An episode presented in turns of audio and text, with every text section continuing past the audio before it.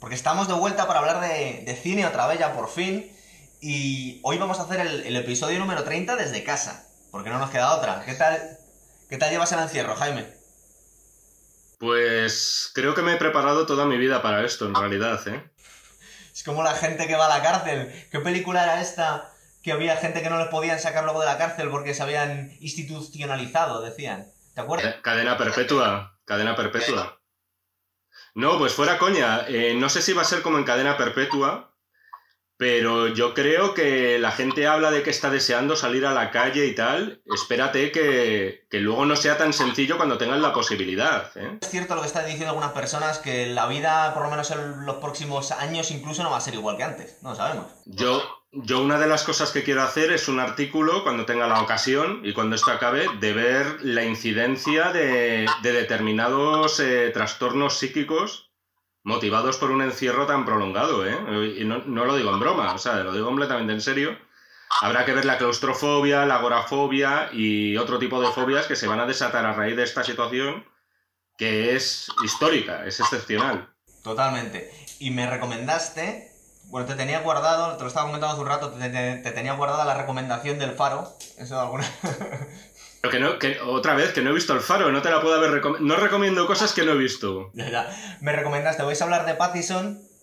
Te recomiendo ver el faro antes, que han dicho que es buena, para hablar de, del próximo Batman que va a hacer Pattison. Eso puede ser, sí. Lo hiciste, lo hiciste. Bueno, y me dijiste, vamos a hablar del hoyo, que es la película del momento. Y yo no tenía ni idea, yo vivía en mi, en mi universo y no sabía de qué me estabas hablando. Me he dado cuenta que es española, y también me he dado cuenta que es la primera película española de la que vamos a hablar. Pero claro, si hemos hablado de cine coreano, podemos hablar de cine español. Tampoco hay que ser tan, tan integrista. ¿Qué te ha parecido la película? Vamos a empezar así. Vale.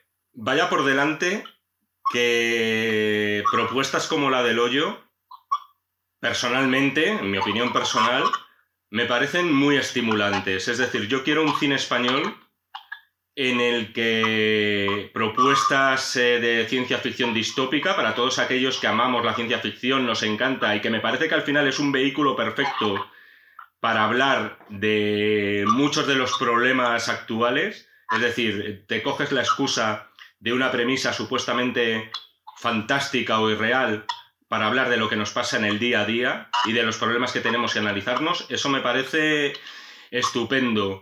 Como película, eh, no la veo con la perfección de la que la gente habla. O sea, yo. Eh, ahora esto ya lo analizaremos poco a poco, si te parece, y vamos hablando de qué va la película.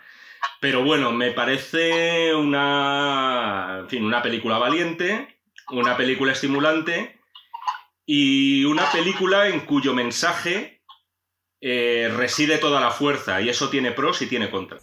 Sí, yo pienso lo mismo. Me da la sensación que el mensaje que han intentado hacer demasiado densa la película y al final son muchas cosas. Pero bueno, vamos a, vamos a hablar un poquito de qué va la peli. La peli es eh, del director vasco Galder Gaztelo Urrutia y parece ser que está en la plataforma de Netflix. Es decir, ya estamos viendo que, estamos, que el cine español también se está metiendo ahí, ¿verdad? A ver, lo que hay que explicar, y es el motivo sobre todo por el que hablamos de esta película, es que se estrenó, si no recuerdo mal, en el último tercio de 2019.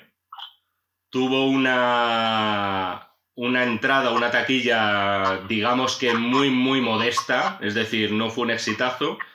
Creo que pasaron por las salas 39.000 espectadores.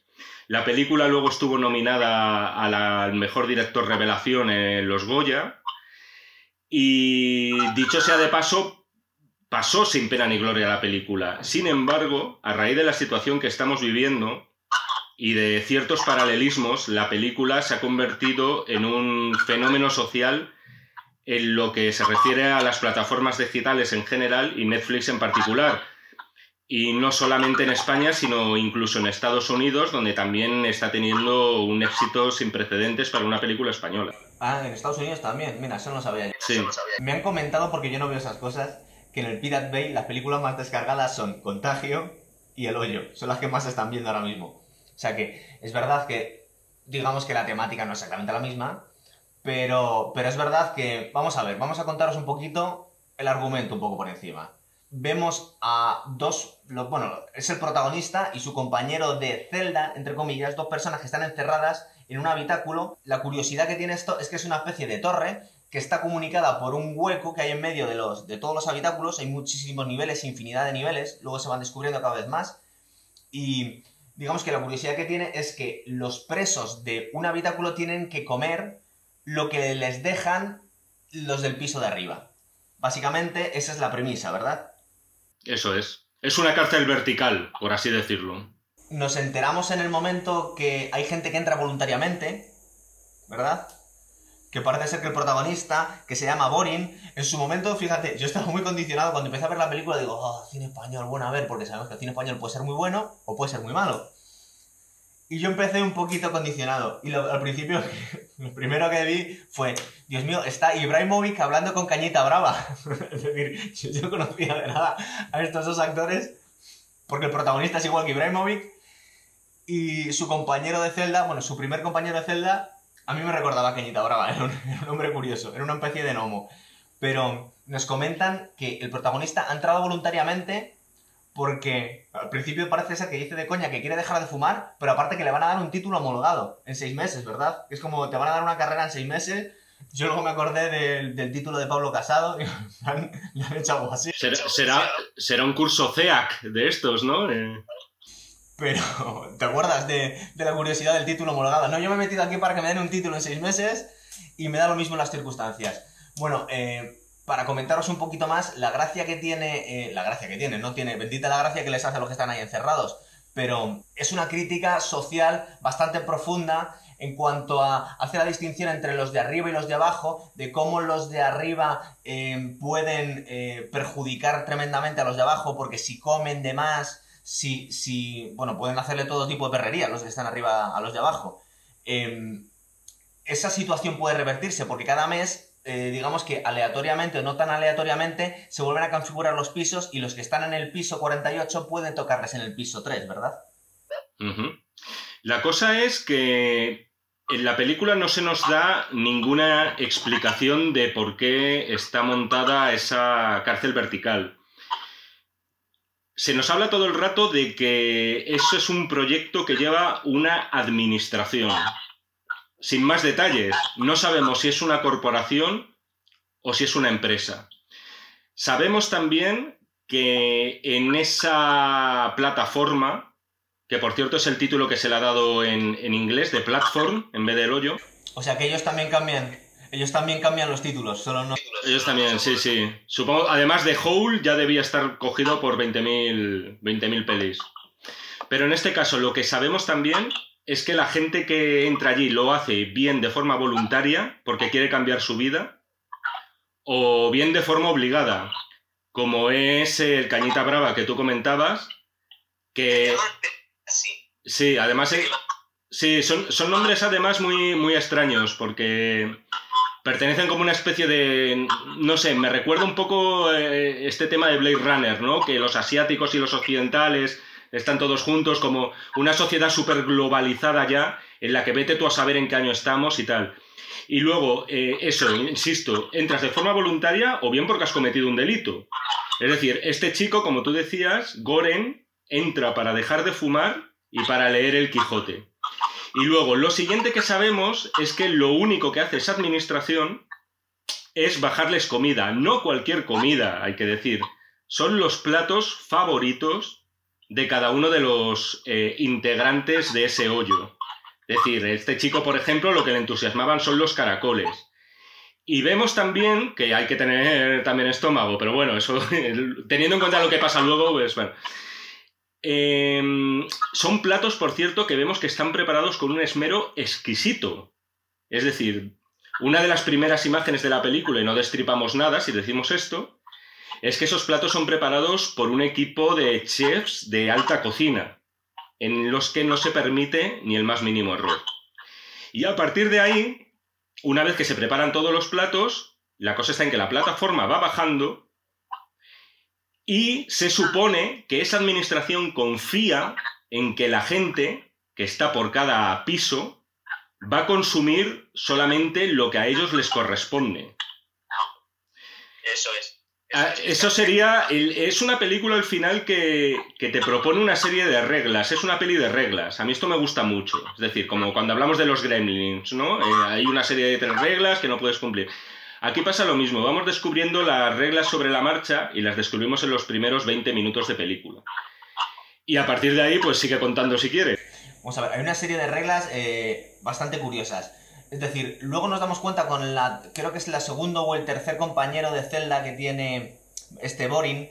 Em, que una, mujer que había trabajado para la administración y que había estado trabajando en la, admisión de candidatos para entrar en el hoyo, le comenta que un poco era como una especie de gran hermano, un experimento social en el que buscaban eh, la solidaridad eh, espontánea. Es decir, que los de arriba, pudiendo putear a los de abajo, eligen eh, comportarse de forma civilizada, solo comer lo que necesitan, mm, con un poco de educación y de buenas maneras, no hablamos ya de higiene a la hora de comer, y que los de abajo podrán ir... Em, todos podrán comer, incluso en el piso abajo. Eso es un poco como la premisa que funcionaría si toda la gente se comportase de forma cívica. Lo que nos damos cuenta lo que vemos en la película es que al final es un auténtico desastre y solo comen bien los de los dos primeros pisos y cada vez al final cuando llegas al piso 20-30 es un auténtico basurero lo que hay abajo.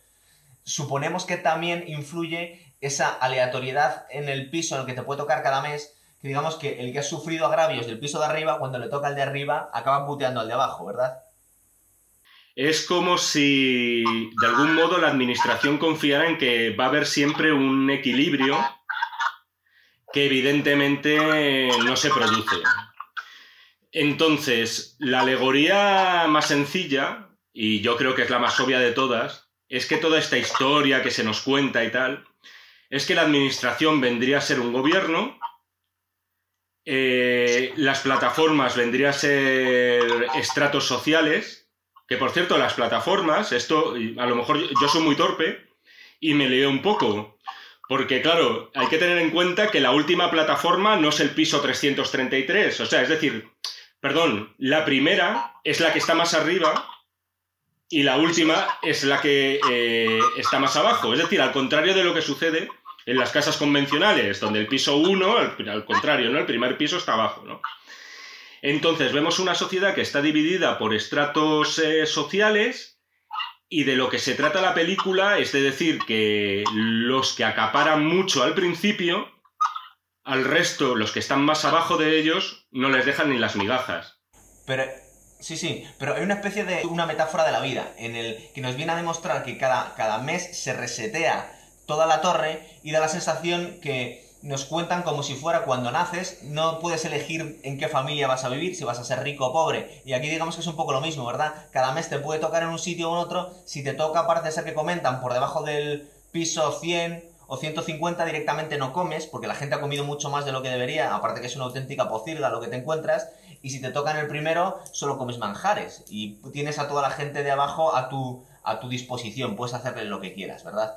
Eh, pero hay dos cosas que se nos olvidan de cuando hablabas de las reglas que tenemos que, para contar un poco de qué va la peli, es que a cada participante del proyecto puede entrar con un objeto, cada uno elige una cosa, como has dicho, el protagonista elige al Quijote, pero su compañero de, de habitáculo de celda elige un cuchillo. Y, aparte es muy gracioso porque nos cuenta por qué está ahí. Él cuenta que se había enganchado a, los, a, los, a la publicidad y que se había quedado un día viendo la tele y que le habían enganchado con unos cuchillos maravillosos que se afilaban solos a la... Todos hemos visto esos anuncios. Los, los Hinsu, famosos. Bueno, pues en esta película se llama Samurai Plus. Y parece ser que no queda muy contento con el cuchillo cuando le llega a casa y en su frustración lo coge en la televisión y la tira por la ventana con tan mala suerte que mata a alguien. Y le dan a elegir o te metes en un psiquiátrico o te mates en el hoyo y puedes elegir tu objeto. Y hemos dicho que el protagonista elige el, el, Quijote y su compañero elige un cuchillo. Y ahí nos damos cuenta un poco cuando que digamos que el protagonista tiene un poco de cultureta, nos podemos estar imaginando viviendo en Malasaña y dice, no, yo quiero meterme con un libro, como si fuera, ¿qué te llevarías a una isla desierta? Y mucha gente diría, no, me quiero llevar un libro, pues parece ser que es más útil llevarte un cuchillo, ¿verdad? Luego hablaremos de eso, pero efectivamente todo tiene un significado alegórico, ¿no? Y a mí lo que me parece muy subversivo, así de primeras, es que el joven, el que en teoría es el fuerte, el que puede aguantar más, eh, opte por un elemento meramente intelectual, que no va a tener ninguna otra utilidad que salvo la de ejercitar su mente, mientras que el viejo, que se supone experimentado, que se supone reflexivo, eh, lo que hace es llevarse un cuchillo de carnicero, ¿no? O sea, ya para empezar te da una idea de... pa- para empezar, el primer mensaje que recibes es desconfía de las personas mayores, es decir, ni de las personas mayores te puedes fiar, ¿no? Porque te pueden clavar un cuchillo por la espalda de forma literal. Eso es. Eso es. Aparte, este hombre eh, luego le comenta, al principio, aparte tiene un latiguillo que luego no va a, va a ser curioso en los diálogos de la película, que es que empieza a repetir obvio constantemente, ¿verdad? Su compañero de, de celda. Eh, es alguien un poquito desequilibrado. Pero le viene a comentar que cuando te tocan los niveles eh, bajos, que directamente no llega comida, porque en teoría está contada la comida para que llegue a todos los planos, pero jamás llega más allá del 100, porque la gente come más, incluso llegan a defecar en la comida de los de abajo si quieren, si quieren putearles. Eh, han tenido que llegar a veces al canibalismo, no se sabe lo que está pasando. Eh, digamos que es una película muy dura. Una vez que va avanzando la película te das cuenta eh, la crudeza de, de los, de los conflictos humanos. Eh, este hombre le viene a confesar que, que ha practicado el canibalismo con sus, compañeros de, de celda. Porque claro, si te cargas o muere tu compañero, te dan otro nuevo al mes siguiente, ¿verdad? Esto también tiene importancia.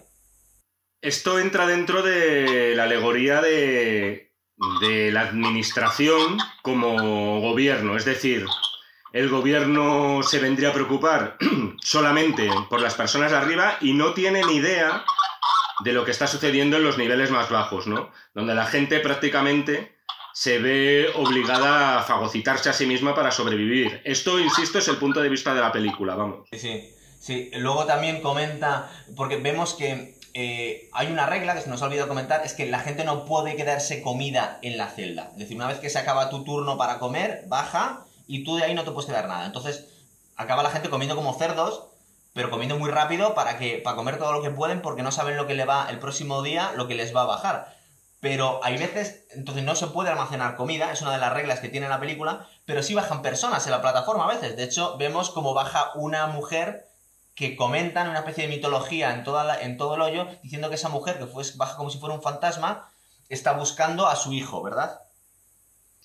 Y de hecho, está, aquí se nos ha olvidado una de las reglas, que también es muy importante, y es que no puede haber ningún menor de 16 años eh, en el hoyo, por lo cual sería imposible que esa mujer estuviera buscando a su hijo, puesto que no hay niños dentro del hoyo, en teoría, ¿no? Claro, esa mujer que parece ser que luego le empiezan a comentar que ha matado a bastantes compañeros de, de celda, que por otro lado baja todos los meses buscando a su hijo, que nos imaginamos que ha habido hombres que han intentado abusar de ella y ella a su vez ha matado a otras personas, es decir, que no queda muy- es una es una figura bastante eh, controvertida, porque por un lado vemos que tiene cierta complicidad cuando baja echándose miradas con el protagonista, pero por otro vemos cómo mata gente, cómo a veces intentan violarla, que no sabemos muy bien, eh, por lo menos durante la mayor parte de la película, de qué va esta mujer, ¿verdad? Porque estamos un poco perdidos con ella. Estoy contando un poquito el hilo, pero un poco resumido. Pero si quieres podemos contar un poco los cambios de compañero que tiene este hombre, porque es un poco el desarrollo de la historia, ¿verdad? Sí, porque, por ejemplo, eh, después de que se muera el Samurai Plus, Bueno, pues Samurai Plus, eh, se nos está olvidando una cosa, Samurai Plus al mes siguiente les toca en un nivel mucho más bajo y cuando se despierta Borin está atado a la cama y le comenta a su compañero que está pensando en comerle, ¿verdad?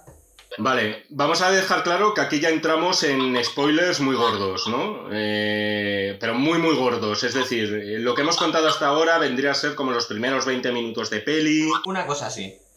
una cosa así, 25, media hora, vamos a dejarlo como mucho, y a partir de ahora, spoilers gordos. Venga, dale. Lo que estaba comentando, eh, al mes siguiente, estos 20 primeros minutos es del- de la primera tanda de convivencia que tiene con el, con el hombre este bajito, con el cuchillo un poco, un poco desequilibrado mentalmente. Al mes siguiente se despiertan en el nivel 171. El primero creo que era 48 que le comentaba a su compañero. Dice, este nivel no está mal, porque todavía se come. Es un poco asqueroso la comida que te llega, pero todavía comes.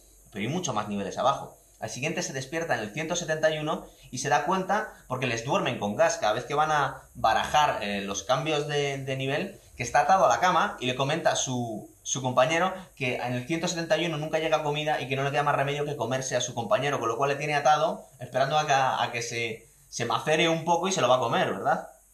Eso es.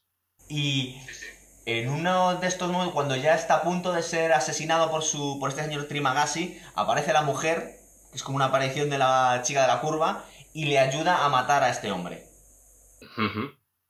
Sí, porque además ella, él le ha ayudado a ella antes, porque eh, creo que la querían violar desde otra plataforma, no sé si te acuerdas que eso había ocurrido o algo así, y él por lo menos sale en su defensa, ¿no? De alguna forma ya se crea una complicidad entre los dos. Eso es. Entonces, al siguiente cambio, estamos hablando ya del tercer cambio de, de- de piso, le toca con una mujer que, que sea- que su objeto al que ha elegido entrar en el, en el hoyo es un perrito, su mascota. Lo primero que le dice ya este hombre que ya lleva dos tandas, dice, madre mía, ¿quién se le ocurre meter aquí al perro? Toda la gente va, está viendo comida más que otra cosa con este. Y es una mujer un poco idealista porque le comenta, dice, no sé si te acuerdas, pero yo era la que trabajaba en admisiones del hoyo y yo te hice la entrevista a ti. Y digamos que ella entra voluntariamente y intenta, es una persona muy utópica, y intenta comentarle a los de arriba y los de abajo que intenten poner un poquito de humanidad y solidaridad para que el hoyo funcione. Es decir, vemos como es una idealista por lo menos los dos o tres primeros días, ¿verdad? A ver, eh, este personaje, que por cierto lo interpreta, es de los pocos eh, actores conocidos dentro de la película, es Antonia, es Antonia San Juan, eh, que había trabajado con Almodóvar, la hemos podido ver en, creo que sale en La que se avecina y tal, en muchísimas series, ¿no? Y en este caso es un personaje muy importante porque viene a representar no la utopía, sino viene a representar la cara amable del sistema, por así decirlo. Ella es una trabajadora de la administración y que trata de convencer a la gente solo por la palabra. De hecho, eh, yo he visto eh, una especie de parodia a determinados líderes políticos que repetían mucho la palabra diálogo, diálogo, diálogo, porque además ella misma lo dice. De alguna forma, eh, vendría a representar cómo las buenas palabras y de conciliación y de, y de espolear aquí al personal para que haga lo correcto no vienen a servir de nada, son inútiles y lo único de lo que, para lo que valen es para tú tener la conciencia tranquila, pero en realidad no estás cambiando nada, porque como, lo, como estamos viendo en la película, todo lo que ella propone cae en oídos sordos, nadie le hace ni caso, ¿no? Claro, de hecho queda horrorizada cuando alguien se carga su perrito y a que parece que todos lo veíamos venir menos ella. Eh, luego, por otro lado, vemos que de alguna forma sí se contagia un poco el, protagonista de esas buenas intenciones, pero se da cuenta que con las palabras no va a valer para nada. Entonces les empieza a amenazar los de abajo diciendo es que os voy a cagar en la comida, os voy a bajar con una barra como vemos que luego hará con el siguiente compañero. Es decir, que de alguna forma tiene un pozo un poco revolucionario, quiere cambiar las cosas, pero entiende que con buenas palabras no se hace y que hace falta, digamos, que un palo, ¿verdad? Entonces, eh, por último, lo, que comentaba esta mujer, que yo creo que es curioso, es que vi la película hace dos días y lo tengo más reciente. Eh, yo creo que es curioso que venía a comentar que al final ella había entrado voluntariamente porque no buscaba nada, que simplemente le habían diagnosticado un cáncer terminal y decía, yo en los últimos momentos de mi vida voy a intentar ayudar a la gente. Y mi colaboración va a ser meterme aquí en el hoyo e intentar simplemente intentar razonar con los individuos. Claro, nos damos cuenta de, lo ridículo que son sus intenciones al segundo día, ¿verdad? Sí, ya te digo, que vendría a ser... eh, mm, ¿Cómo decirlo? El político. Para mí su personaje es el político, el político profesional. Es decir, eh, el político que... La cara amable, por así decirlo, de la administración, que trata de convencer a la gente que su interés es el, es el bien común. Pero sinceramente, a mí no me parece que su mayor empeño en la vida sea el de cambiar las cosas, en el mismo momento en el que lo único que utiliza para ello son palabras y si te fijas tampoco es un- una defensa apasionada de la solidaridad. Es todo el rato dando instrucciones como muy robóticas, muy diciéndoles, no, por favor, les ruego que por favor eh, suministren la comida de forma correcta. O sea, a veces parece una grabación de estas que oyes en el metro de por favor no se amontonen, que todas las llamadas que hace esta mujer a la solidaridad y tal me parecen muy mecánicas, parece un contestador automático. Parece que en realidad no cree lo que está pidiendo. Enseguida se horroriza. Es decir, es alguien muy pava, muy idealista, muy da la sensación que vive en otro mundo, que no sabe muy bien dónde se ha metido ni cuáles son las reglas de, de- del hoyo una vez que te metes ahí. Dice, pues, ahora te das cuenta de lo que, de lo que es realmente la- el ser humano cuando lo pones en esas situaciones difíciles. De alguna forma nos vienen, intenta tener una moraleja la película, en plan de, bueno, sí puedes ser idealista, puedes pretender eh, que las cosas van a funcionar, pero cuando dejas a la gente eh, sin ningún control en la anarquía, al final cada uno va a lo suyo. Y nos damos cuenta que al final es un poco eh, el mensaje que, nos da la película, que en una vez que la gente tiene que buscarse las, sacarse las castañas del fuego, al final es un poco una anarquía. Y es un juego de poder a ver quién puede abusar del otro, ¿verdad? Bueno, como veo que estás eh, contando ya toda la película, esto lo vemos, lo vemos a continuación en el momento en que Goren y el chico negro, Sí, que es el cuarto compañero, el que le toca después. efectivamente es el nuevo compañero de Zelda, lo que deciden en un momento dado es resolver esta situación por las bravas, esto es, armados. Ellos lo que dicen es, vamos a estar custodiando la comida por todos los pisos. Vamos a decirle a la gente que coma solamente lo que le corresponde. Y así vamos a llegar hasta el final de la plataforma para que todos, ellos todavía no saben eh, cuántos pisos hay, pero calculan que pueden ser como unos 250 por ahí, para que todos tengan que comer. ¿Qué ocurre? Que en ese momento eh, se produce una rebelión social.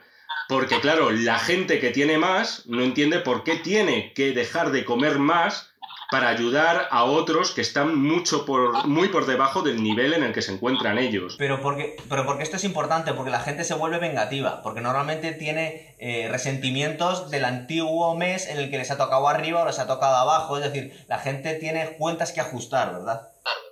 Es que eh, esa es una de las cosas que, que de alguna forma se me escapan en esta película como crítica, porque no estamos hablando de que la clase privilegiada sea siempre la misma. Claro, va cambiando todo el tiempo. Tú lo has señalado muy bien, o sea, es decir, los que alguna vez estaron, estaban abajo van a estar arriba y viceversa. Entonces, eh, esto nos lleva a, a una conclusión. Bueno, eh, espera, primero acabamos lo que estaba diciendo, que es que cuando el chico negro y Goren eh, quieren racionar la comida, lo que hacen es emplear la fuerza. Entonces, por el camino se van cargando a gente. Entonces, es decir, pasamos del- de la solidaridad espontánea a directamente a, a una suerte de dictadura en el que te cargas a la gente que tú consideras que es insolidaria, pero que a lo mejor es gente a la que tú pretendías salvar en primer momento. Entonces ahí se, produ- se produce una contradicción. Recuerda a, por ejemplo, a la Revolución Rusa, ¿verdad? Da la sensación, yo, yo- a mí se me ha venido a la cabeza Lenin y Marx por un poco de, yo sé lo que es bueno para ti y aunque me lleve a la mitad de la gente, voy a eh, hacer ingeniería social, por las buenas o por las malas. La película, ya que lo nombras, tiene muchísimas referencias implícitas al, al marxismo, ¿no? Por ejemplo, uno de los conceptos de, de la conciencia de clase. O sea, esto es así. Lo que pasa es que es una conciencia de clase muy volátil. Es decir, tú puedes tener en un momento la conciencia de que estás siendo de la clase obrera, de los pobres, de los que no le llega nada.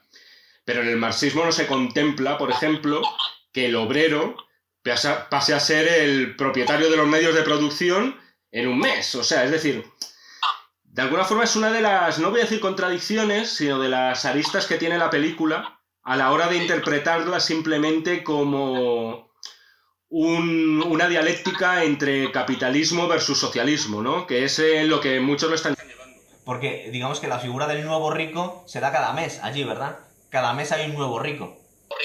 Efectivamente, sí, sí, sí. Es curioso. Bueno, como estabas comentando el hilo argumental, este, este Boring baja con, con su compañero, es un chico negro que creo que no nos dicen el nombre, ahora mismo no me acuerdo, bajan, bajan armados con palos intentando defender la comida de todos los niveles, sobre todo los superiores, intentando racionar a ver si es posible que todos puedan comer.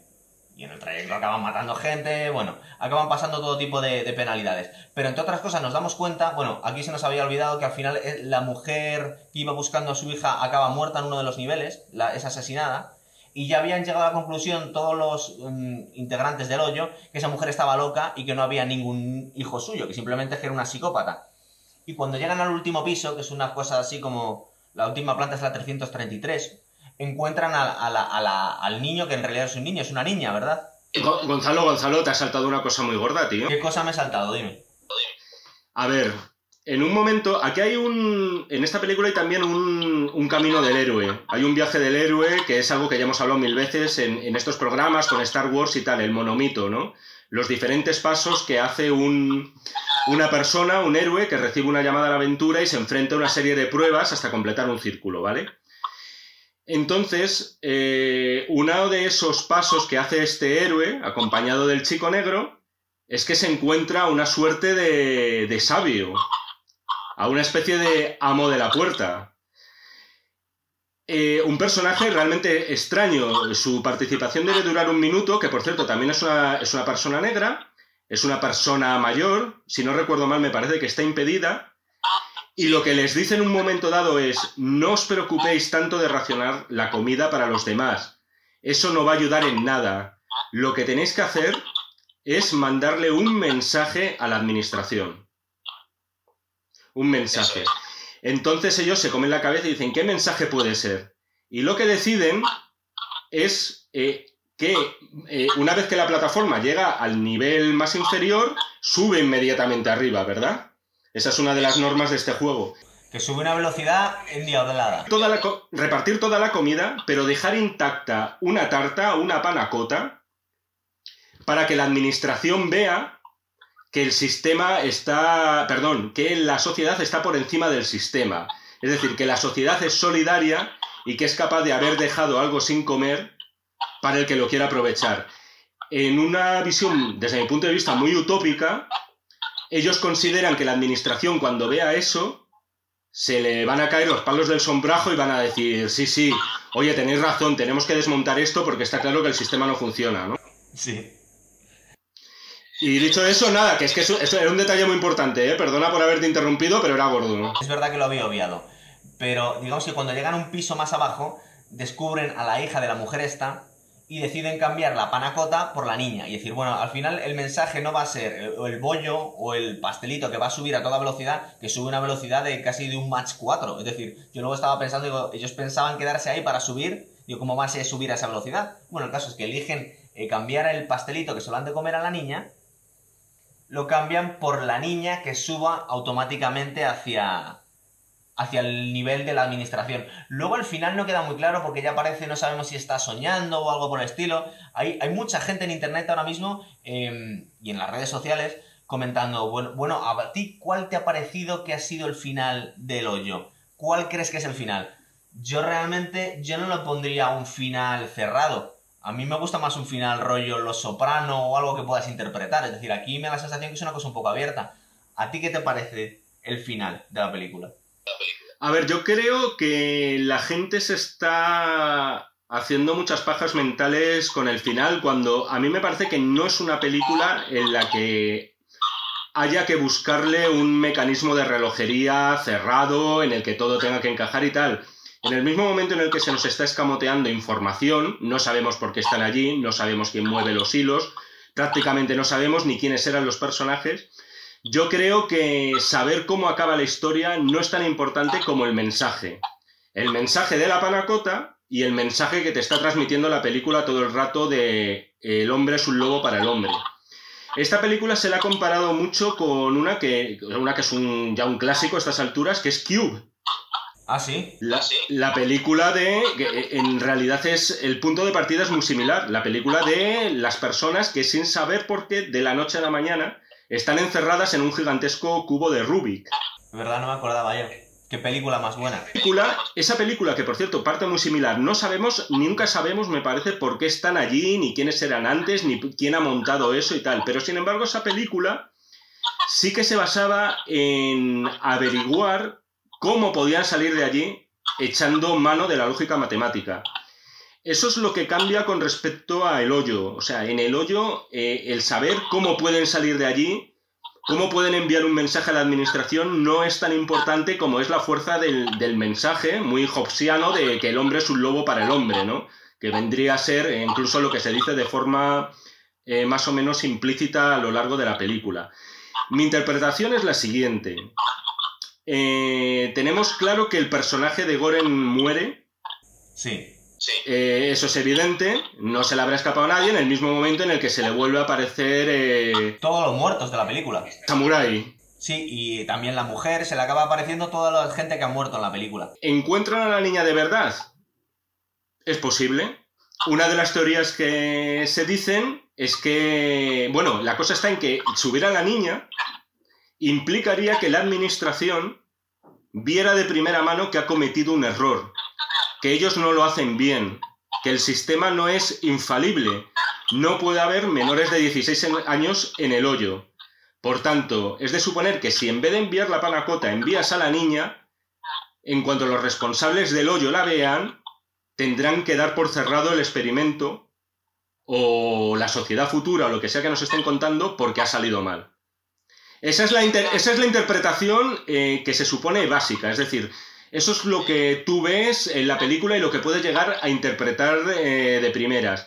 La niña vendría a simbolizar, es muy obvio, ¿no? Pero el futuro, es decir, eh, una sociedad nueva, una sociedad que no ha sido corrompida.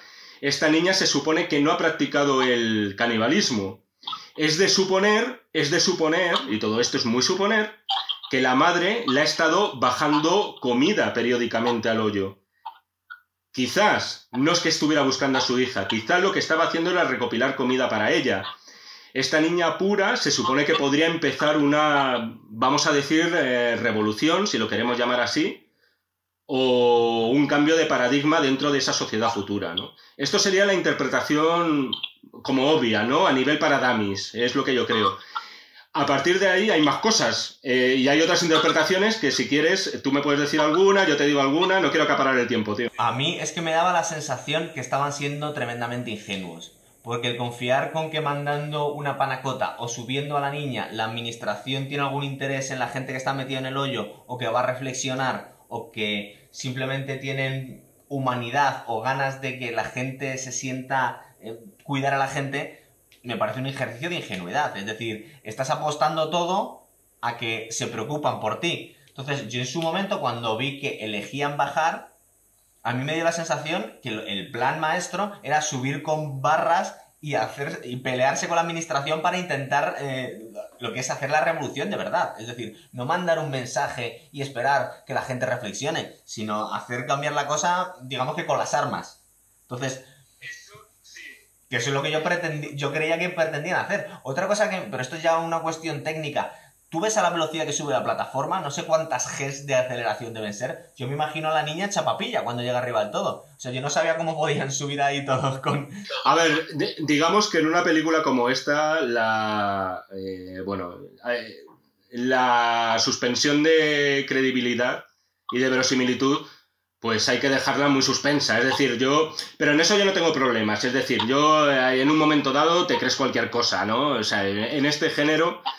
A mí eso no, no me importa tanto, pero sí que estoy de acuerdo contigo en que suponer que la llegada de una niña, y no digamos ya de una tarta, va a cambiar las cosas, en una administración que actúa como actúa es bastante ingenuo.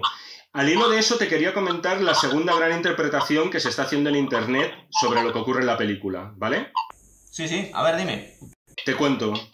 Si tú te vas al minuto 30-35 de la película, ves que eh, una secuencia en la que ese gran chef que está ordenando a todos los cocineros a preparar su comida de forma escrupulosa, con clase, con buen gusto, con estilo, muy bien presentada, empieza a echarle la bronca a uno de ellos, ¿verdad? Sí, es verdad. Eh, lo que pasa es que yo cuando empecé a ver esas imágenes, que creo que es como arranca la película, y nos están metiendo flashes de, de eso, me dio la sensación que en un primer momento me parecía que era un flashback. Es decir, no tenía yo muy claro si era eh, parte de la elaboración de la comida que dan a la gente del hoyo, o era simplemente un recuerdo que tenía, porque el momento, igual es un problema de la película de cómo está ah, eh, hecha, ¿eh? que también a mí esa parte, luego echando la vista atrás, digo, no está muy bien desarrollado el- la historia, porque yo durante la mitad de la película estoy pensando que son flashbacks que tiene el protagonista y que era uno de los pinches del, chef. No. Te cuento si te lo voy a desarrollar. Se supone que ese restaurante es el que está preparando esa comida tan, tan exquisita que todos los días va dentro de la plataforma, ¿vale? Al principio es verdad que no sabemos lo que es, luego sí que más o menos te vas haciendo la idea y dices, estos tíos lo que están haciendo es preparar el banquete. Pero volvamos a la secuencia que estaba diciendo, que es a la media hora. Vemos otra vez ese flashback, o como lo quieras llamar, o flash forward, según algunos, en los que el, chef, o el metre, o lo que sea del restaurante, le está echando la bronca a uno de los cocineros porque ha encontrado un pelo. Él, muy airado, empieza a echarle la bronca diciendo, ¿qué es esto tal? Y empieza a comparar los pelos de los distintos cocineros para ver quién es el autor pues, de esa fechoría gastronómica, ¿no? No sé si te fijaste que el plato en el que él encuentra el pelo... Son los caracoles, ¿verdad? No, es la panacota. Ah, la panacota. Vaya. Es la panacota. Hombre, sí es verdad que no deja de ser curioso, pero no, porque el mismo que le ponen a la comida pensando luego lo que, lo que hay abajo, que los de arriba no saben que se están comiendo entre ellos, los de abajo, claro. Si quieres, acabo aquí la interpretación. Dime, dime. Esa escena no estaría ocurriendo en el presente ni en el pasado. Esa escena sería el futuro. Es decir, lo que han enviado arriba en realidad es la panacota. La niña es una ensoñación y lo que de verdad les llega es esa tarta.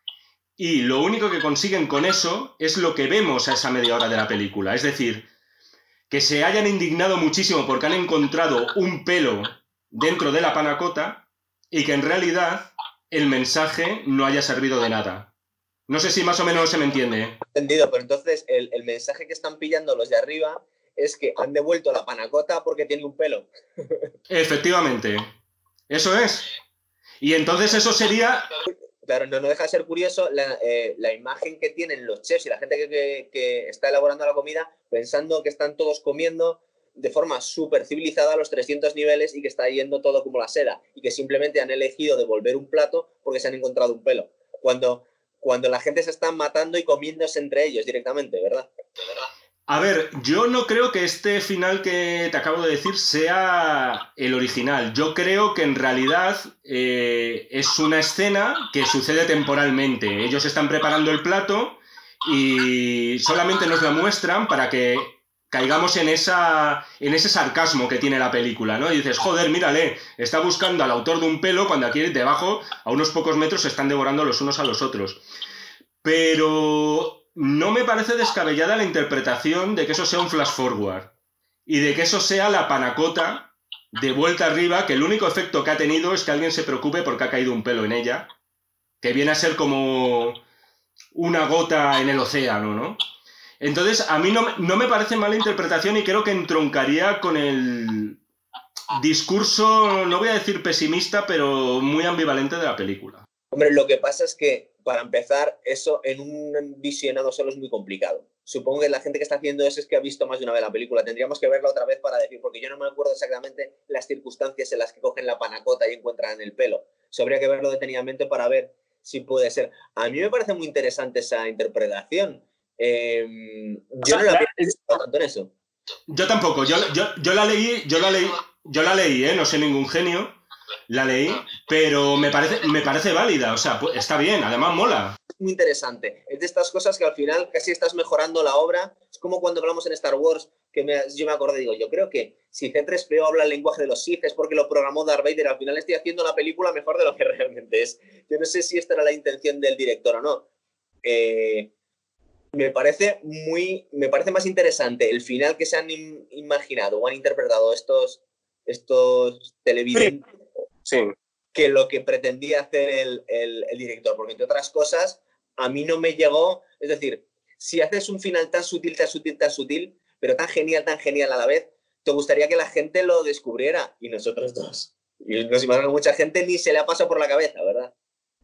A ver, eh, quien hay, yo he visto titulares en noticias web y tal, en el que dicen el director del hoyo explica el final de la película. Es un, es un clickbait de, pero vamos, de, de- manual, porque cuando tú una vez que lo pinchas, lo único que te cuentan es que efectivamente el protagonista Goren ha muerto y tal, pero tampoco te dan más detalles. O sea, no te, no, en, en realidad el director no sabe, o quizá no quiere, explicar qué es lo que ocurre al final. Eh, es un final totalmente abierto que a mí personalmente no me disgustan. A la gente le cabrean mucho los finales abiertos. Hablabas antes de Los Soprano, hay mil películas que acaban abiertas y me parecen fantásticas. Es decir, eh, no fue un caso en el que yo me cabreara porque veo que se me escamotea información. O sea, quiero decir, yo creo que al final las cosas quedan bastante claras en lo que se refiere al mensaje, o por lo menos las ideas o los planteamientos están claros. Las interpretaciones que podemos hacer cada uno ya son muy, muy diversas, como hemos estado viendo. Yo, por ejemplo, Gonzalo, hay una cosa en que con esto quería más o menos acabar la reflexión de la película, es la administración verdaderamente es, es mala. o sea, es una... Es decir, si te fijas, lo que están haciendo ellos es darte el plato de comer que más te gusta en, en el mundo. te están dando lo que más quieres. Lo hacen presentándotelo con un esmero exquisito. Es decir, ellos lo están haciendo bien. Quizá mm, no falla tanto el sistema, no falla tanto la administración como las personas que forman parte de ese sistema, ¿no? Es decir, se supone que cada uno debería comerse lo que tú has pedido, no lo que ha pedido el otro. Es decir, lo que tú querías, lo que tú querías hacer. Y sin embargo vemos que eso no funciona. Entonces, no veo tanto que falle el, sistema como que fallemos las personas que, lo conformamos, ¿no? Esa es un poco la, la, interpretación a posteriori y la racionalización a posteriori que puedo hacer de la película.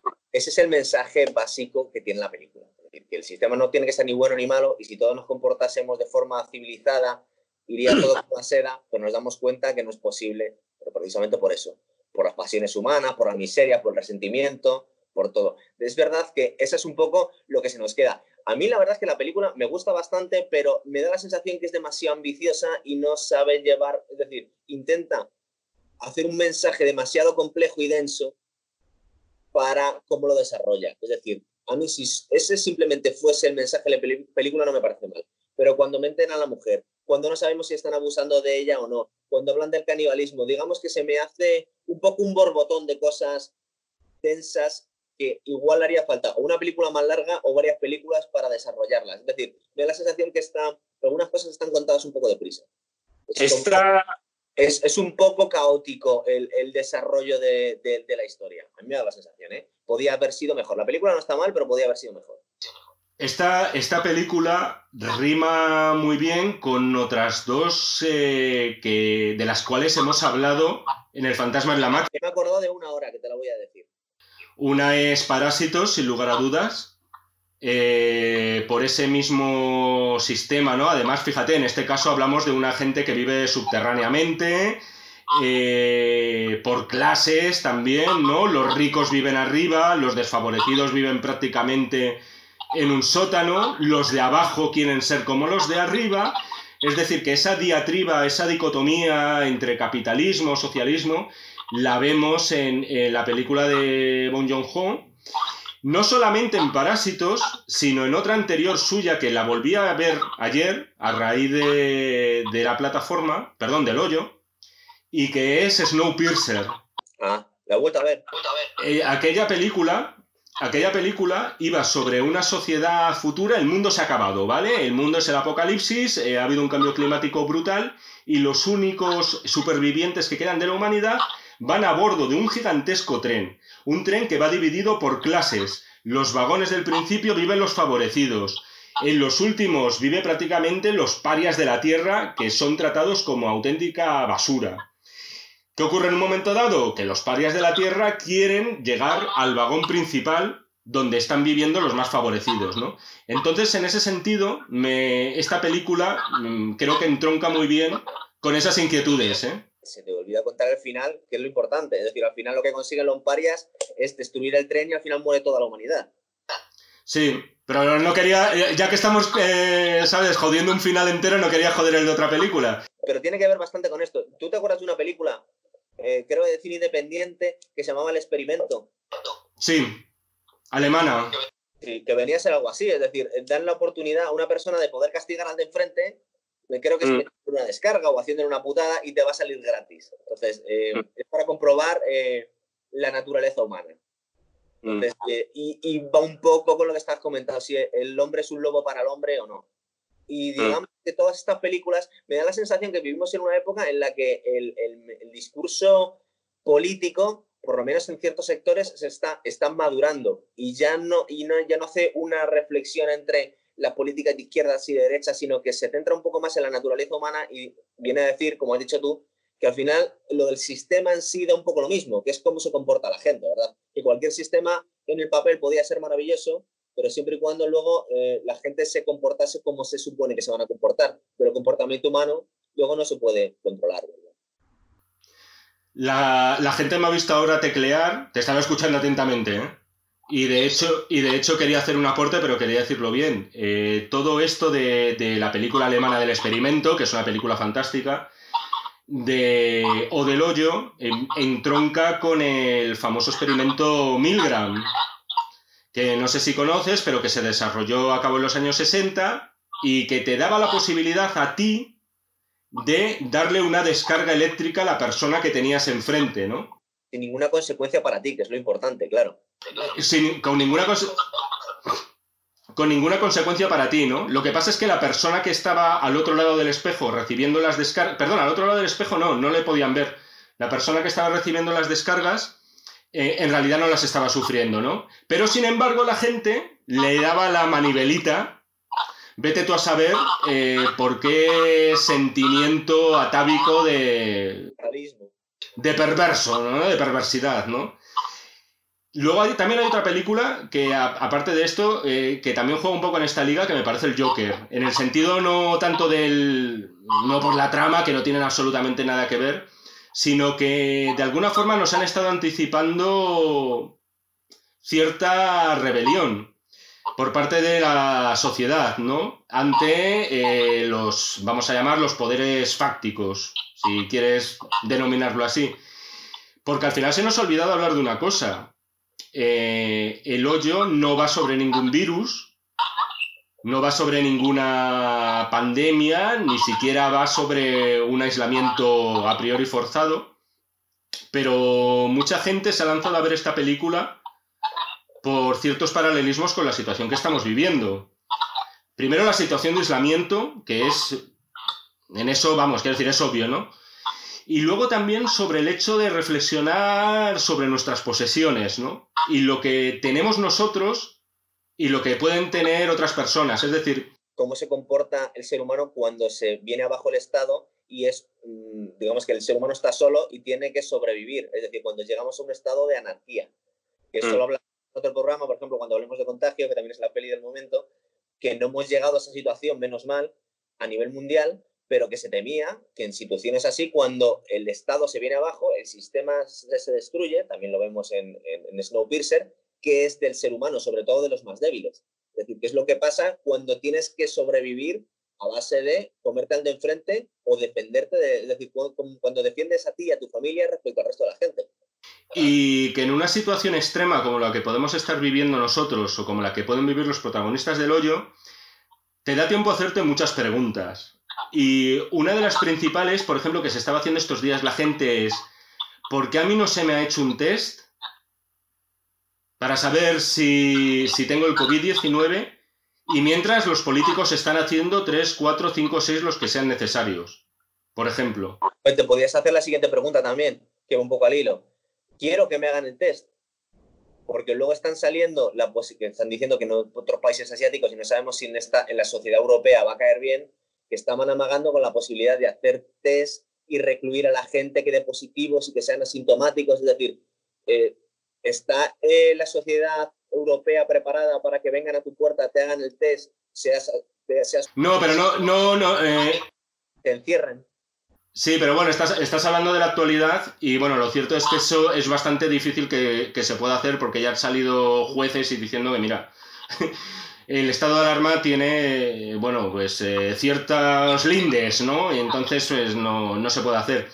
Pero que de alguna forma, mientras no lleguemos a eso todavía, pero a ver, se supone que todos queremos saber si estamos contagiados o no, más que nada para saber si podemos ser foco de contagio, ¿no? Ya sabes que hay mucha gente que es asintomática Tú y yo podemos estar hablando ahora mismo y a lo mejor ser portadores del virus y afortunadamente no nos va a pasar nada por los motivos eh, genéticos que sea.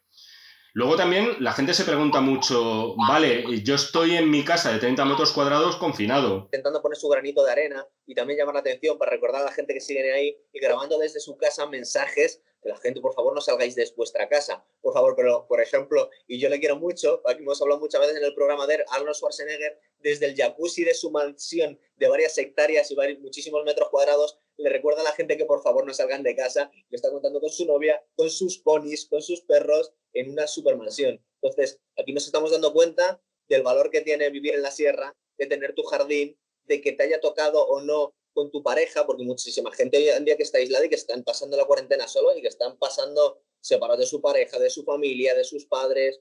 Es decir, que eh, hay una parte aleatoria de cómo estamos teniendo que vivir el aislamiento, pero hay otra parte que están influyendo muchísimo eh, lo que es eh, el estatus social de cada uno. Es decir, no es lo mismo que te traigan la comida a casa por un reparto súper higiénico a tu mansión, que tienes tu piscina y tu jardín, que estés en un apartamento de 20 metros cuadrados en el centro de una gran ciudad contaminada hasta los topes. Y es, lo que estás comentando tú, es el gran dilema que está viendo estos días. Es decir, que aquí estamos viendo realmente, es una cuestión de vida o muerte para algunas personas, ¿verdad? Pues era justo lo que iba a decir antes de que me interrumpieras, sí. Te lo estaba leyendo el pensamiento y digo, bueno, te lo voy a decir yo también. No tengo nada más que añadir, o sea, está todo dicho. Lo estamos viendo muchos famosos. Mira, yo le quiero muchísimo, pero la gente la de esto no a Arnold Schwarzenegger. No cuentes desde tu jacuzzi que hay que quedarse en casa, hijo de Satán. Sí, sí. Bueno, eh, no solamente Schwarzenegger, es decir, estamos viendo futbolistas aquí que están diciendo, ahora hay que aprovechar para hacer deporte, tal, y estás en tu jacuzzi, estás en tu gimnasio, estás en tu piscina, etcétera. Entonces la gente se pregunta, muy bien, yo mientras, ¿por qué tengo que estar confinado en estas condiciones si tú mientras te puedes estar pegando la vida padre, ¿no? Entonces todos esos pensamientos pueden llevar al final a, a que ocurra algo parecido a lo del Joker. O sea, como lo hablamos la otra vez, es decir, eh, que en cualquier momento mm, pueda haber una conciencia de la situación tan precaria que estás eh, viviendo con respecto a otras castas mucho más favorecidas, sin tener en cuenta los méritos que has podido hacer tú y los que han podido hacer ellos, y así encabezar una protesta, una protesta que puede llegar a ser pacífica o puede llegar a ser violenta, ¿no? Eso ya lo dejo a la interpretación de cada uno. Da la sensación que la pandemia se está empezando a controlar un poquito pero hemos llegado a un punto en el que podría haber sido mucho peor. No estoy hablando de las muertes o de las infecciones, sino en cuanto a la revolución social el descontento social. Es decir, veremos qué pasa una vez que se sepa toda la verdad, pero si hubiese sido mucho peor, mm, a mí me ha sorprendido porque los primeros días de epidemia sí tuve la sensación, no sé si te pasó a ti, cuando iba a supermercados, que la gente estaba muy tensa, estábamos a punto de ver disturbios, estamos a, punto de ver lo que es al Estado caer, y da la sensación que de momento la cosa se ha controlado pero perfectamente con un poquito más de, aprieto la gente podría haber saltado, ¿verdad? Es decir, en esto la cosa un poquito al límite. Hay, aquí hay picos y aquí hay valles, es decir, yo es verdad, yo los primeros días estaba acojonado. O sea, yo bajaba al supermercado y me veía a mí mismo en, en una película del tipo 28 días después, o algo así por el estilo, o en Omega Man, o en, o en Soy Leyenda, ¿no? Ahora, por ejemplo, y pese a que las cifras todavía están siendo terribles de fallecidos, terribles, habíamos tenido unos descensos estos días y ahora vuelve a haber unos picos. Sin embargo, es muy triste decirlo, pero de alguna forma eh, la capacidad que tienes, que tenemos todos como seres humanos de, adaptarnos a situaciones, nunca deja de sorprenderme, ¿no? O sea, ahora parece que todo el mundo estamos como más tranquilos no sabemos muy bien por qué. Si es porque ha pasado un mes y todavía no nos hemos enfermado, si es porque no tenemos a nadie cercano que haya sufrido por esto, si es porque no tenemos amigos o familia que, directamente hayan fallecido. No lo sé muy bien, habrá que ver cómo evoluciona, habrá que ver cuánto tiempo aguanta la gente encerrada y sobre todo, a ver, yo creo que esto es para otro programa y no me quiero enrollar más sobre este tema porque además tampoco sé pero eh, sobre todo ver cómo evoluciona la, bueno, pues determinados eh, sectores que ahora mismo son clave para el país y que no pueden estar mucho más tiempo parados. Bueno, pues entonces lo vamos a dejar aquí hablando de que en realidad El Hoyo, para ser una película, es decir, para ser una película española que viene a, es, es una apuesta bastante innovadora, muy valiente y que está que está bastante bien, ¿verdad? Es decir, nos puede haber gustado más o menos. A mí me parece que está bastante bien. Es verdad que tiene ciertas carencias, no es perfecta ni muchísimo menos, pero es una... Muchas veces la gente está deseando buscar profundidad a películas y hacerlas más complejas y más geniales de lo que realmente son. Es una película entretenida con un mensaje, pero tampoco es algo, no sé, no creo que sea una, un monumento al cine. Es decir, como tú bien estabas diciendo, hay, está basada, sigue el hilo de muchas películas que llevan bastantes años, desde el experimento, Hugo, es decir, sigue una línea, no es, no es un oasis en el desierto, es decir, está siguiendo una línea de cine independiente que ha hablado de futuros distópicos. Eh, aparte, da la sensación que nos está enseñando cómo se puede hacer, no sé cuál es el presupuesto, pero se puede hacer cine de ciencia ficción con relativamente con unos medios modestos, no hace falta gastarse la vida. Y, la verdad es que mm, es una opuesta original, ¿verdad? En el cine español que normalmente no se suelen hacer estas cosas. A ver, yo eh, eh, creo que la película ha tenido mucho hype. Eh, creo que es una película tremendamente pretenciosa, lo cual no tiene por qué significar algo malo. O sea, el adjetivo pretencioso muchas veces se utiliza para descalificar. Yo en este caso lo veo bien. A mí me gustan las películas con pretensiones muchas veces. O sea, a mí me parece que es un poquito hype, me parece muy bien que se haya montado ese hype. Me alegra mucho que las películas de ciencia ficción nacional, sobre todo cuando están muy bien hechas, porque es verdad que no es una película con grandes medios, pero está perfectamente fotografiada, por ejemplo, tiene una muy buena ambientación, es decir, es una, es una película que no tiene nada que envidiar a, a una tipo Cube, ¿no? Que también era cine independiente de Estados Unidos. Yo, a mí me parece guay, yo lo celebro. Sí, es verdad. Te iba a decir ambiciosa, que me parecía que era un poco más, porque pretenciosa sí puede tener connotaciones negativas, pero ambiciosa es un poco más neutro el término. Bueno, depende a quién le preguntes por ambicioso, ¿eh? Sí, es verdad. Muy bien, pues lo dejamos aquí y en breve en otros días hacemos más cine del, que se está viendo. Muy bien. Guay.